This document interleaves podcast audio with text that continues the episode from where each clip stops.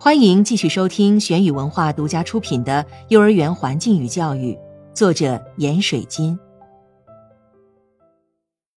从这集开始，我们来了解下幼儿园环境创设的基本原则。幼儿园的环境设计和创设并不是一个新问题，它几乎是从幼儿园诞生起就有了。比如，根据幼儿的特点，购置一些色彩玩具，绘制一些壁画等。但是，人们仅仅把它看成是增加些色彩而已，而没有把它放到应有的位置上去考虑，去研究其重要性。而当人们开始重视幼儿园环境的创设时，环境创设就被完全纳入成人的范畴，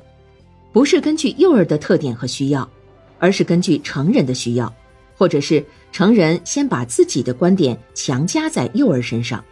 即把自己心中幼儿的需要。说成是幼儿的需要，然后再根据它来设置环境，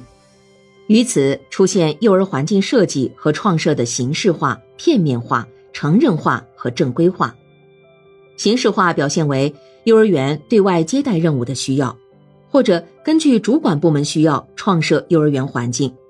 比如从参观者、检查者的视觉角度出发，尽量美化幼儿园的环境，购置了玩具柜，买了许多玩具。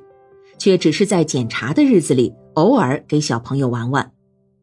片面化是把幼儿园环境设计的任务仅仅理解为治愈的发展，因而有关治愈发展的环境布置的很好，而其他就考虑的较少，比如只考虑设置知识角等等。显然，这不符合幼儿全面发展的需要。成人化就是完全从成人角度来布置幼儿园环境。置幼儿于被动地位。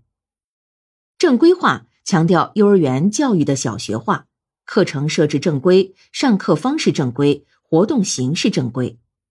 个别幼儿园甚至像小学那样布置家庭作业。幼儿园传统的环境创设仅仅是一种环境布置，它只是在幼儿园表面环境上做文章，而没有深入其内容，所以。不可能从环境的教育价值角度来考虑环境的创设，因此对幼儿园环境创设原则的认识是十分必要的。